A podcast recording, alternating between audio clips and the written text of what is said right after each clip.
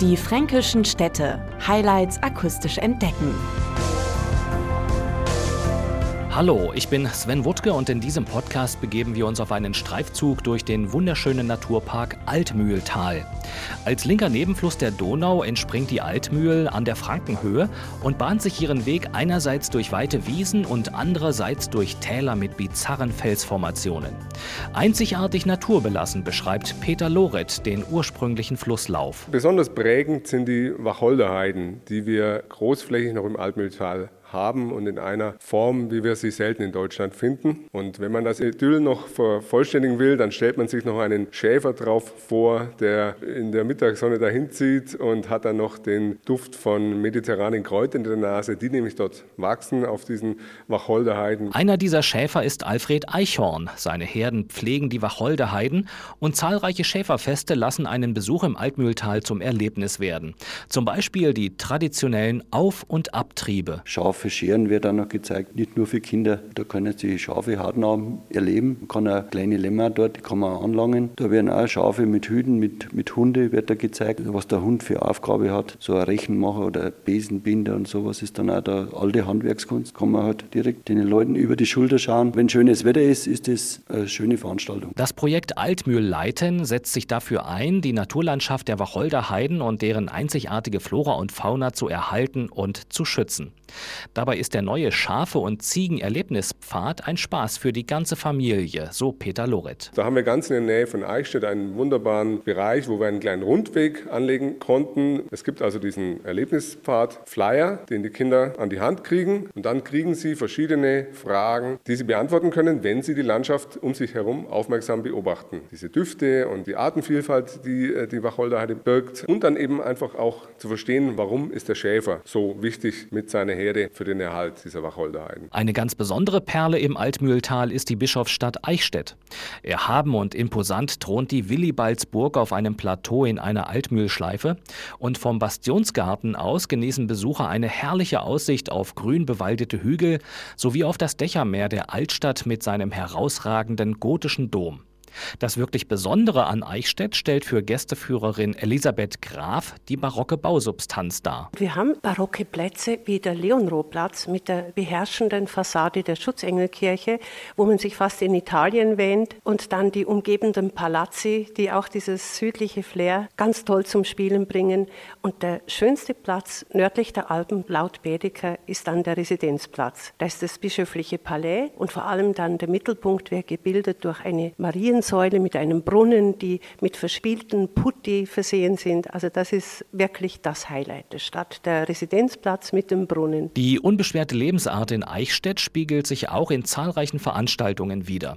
Jedes Jahr im Juli laden zum Beispiel die Eichstätter Kulturtage ein.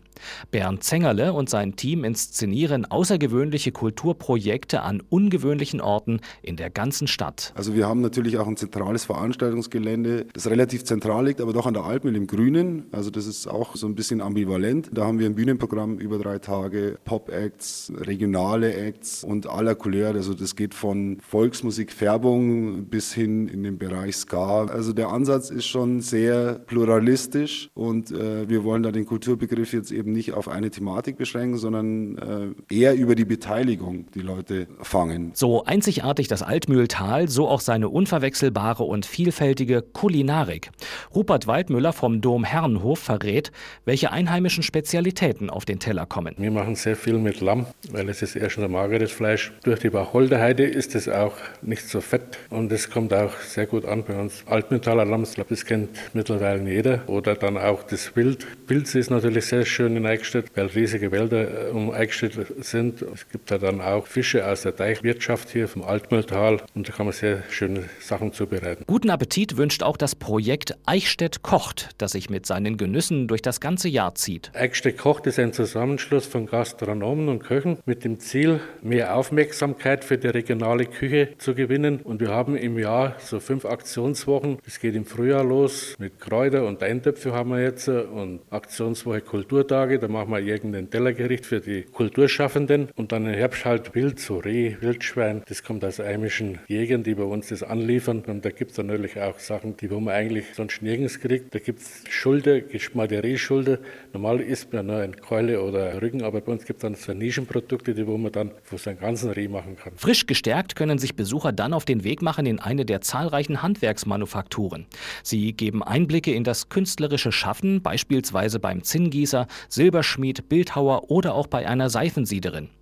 Handwerk erleben in Eichstätt, so heißt die Initiative, und offene Türen finden Besucher auch im Keramik- und Töpferatelier von Maria Emslander-Haug. Die übergreifende Idee ist eigentlich, dass wir unsere Werkstätten öffnen. Ist immer recht interessant. Zum Beispiel, wenn man sich vorstellt, die Drehscheibe, wie aus so einem Klumpen Ton dann ein Gefäß entsteht, hat immer gewisse Faszination. Und dann haben wir auch so Kleinigkeiten vorbereitet, wo dann die Gäste auch selber ein bisschen was machen können. Das Altmühltal um Eichstätt hat viele Berühmtheiten hervorgebracht. Da ist zum Beispiel Schillers Pappenheimer, der seinen Ursprung eben in Pappenheim an der Altmühl hat.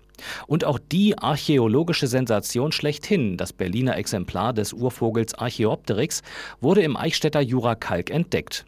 Eine faszinierende Welt aus artenreichen Fossilienvorkommen zeigt das Museum Berger. Da sind hauptsächlich Fische drin, der berühmte Quastenflosser oder auch Raubfische wie der Compsognathus. Außerdem haben wir sehr viele schöne Libellen. Wir haben Ammoniten, das Wahrzeichen des Alpmühltals, ein, zwei Flugsaurier, auf die wir besonders stolz sind. Und ähm, die größten Fossilien, was man bei uns findet, sind Rochen. Und besonders spannend wird es, wenn sich Groß und Klein mit Hammer und Meißel bewaffnen und Daniel Berger Berger in den nahen Steinbruch am Blumenberg begleiten. Genau, man kann dann selber auch auf Fossiliensuche gehen.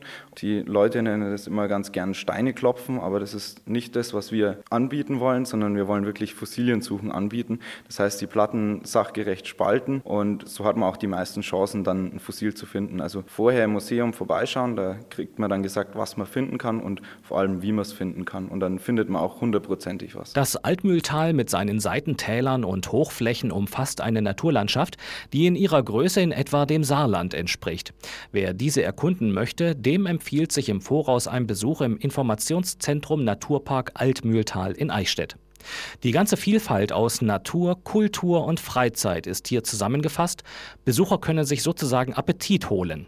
Und dann kann es aktiv losgehen, vielleicht mit dem Fahrrad, empfiehlt Christoph Würflein. Also der Altmühltal-Radweg führt auf 240 Kilometer von Rotenburg ob der Tauber bis nach Kelheim an der Donau. Er schließt das komplette Altmühltal und er ist ein Weg, der Radgenuss in der vollendeten Form ermöglicht, denn er führt weitgehend abseits des Autoverkehrs Verkehrs. Er hat kaum Steigungen und äh, ist damit für Familien, für Senioren geeignet. Ähm, ein Weg, der auch besticht durch die Landschaft, die er erschließt. Gerade die vielen kleinen Städte und Dörfer, oft mit historischen Ortsbildern, sind ein Genuss und man hat immer diese Altmühltal-Jura-Landschaft um sich. Wanderer können diesen Genuss auf dem Panoramaweg erleben. Entlang der Wacholder Heiden führt er ebenso durch herrliche Buchenwälder wie zu romantischen Burgen und Schlössern.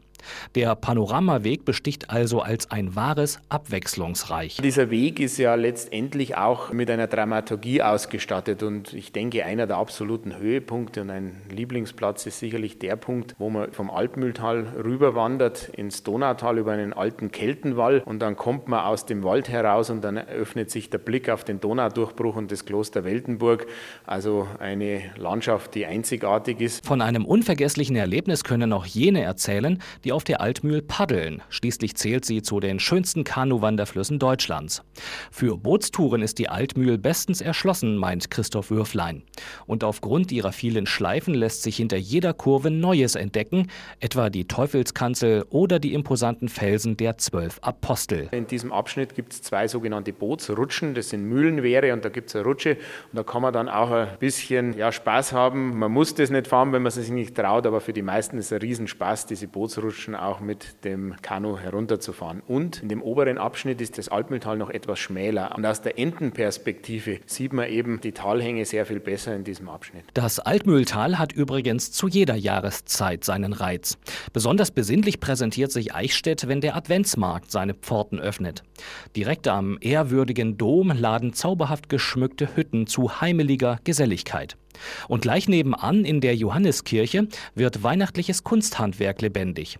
Stefan Strasser mutet diese Symbiose einzigartig an. Das sind dann also die Holzschnitzer, die Krippenbauer, die Zinngießer, die Goldschmiedemeister. Also da findet man dann das Kunsthandwerk, sodass man im Prinzip immer die Möglichkeit hat, zwischen diesen zwei Adventsmärkten innerhalb eines Platzes hin und her zu wechseln. Die Atmosphäre der Kirche passt natürlich super zu dem Kunsthandwerk, weil das ja auch filigran, fein ist. Schon allein wenn man reinkommt, hat man natürlich den Hall, den so eine Kirche auch immer hat. Draußen ist es winterlich, weihnachtlich und drinnen ist es einfach eine Spur feierlicher, feiner. Und zum Eichstätter Adventsmarkt gehört die Feuerwehr wie der Schnee zum Winter. Eine besondere Attraktion ist am ersten Freitag des Adventsmarktes immer das Schmücken des großen Baumes auf dem Domplatz, wo die Feuerwehr extra mit der Drehleiter kommt und die Kinder dann der Reihe nach nach oben fährt, sodass sie dann auch ganz oben ihre selbstgebastelten Sterne hinhängen können. Dieser Baum ist dann auch die ganze Adventszeit über natürlich das Dokument, dass es hier familienfreundlich, kinderfreundlich zugeht, weil er bunt ist wie sonst kaum ein anderer, weil jedes Kind natürlich seinen eigenen individuellen Stern hinhängt. Es lohnt sich also, Eichstätt und den grandiosen Naturpark Altmühltal zu entdecken.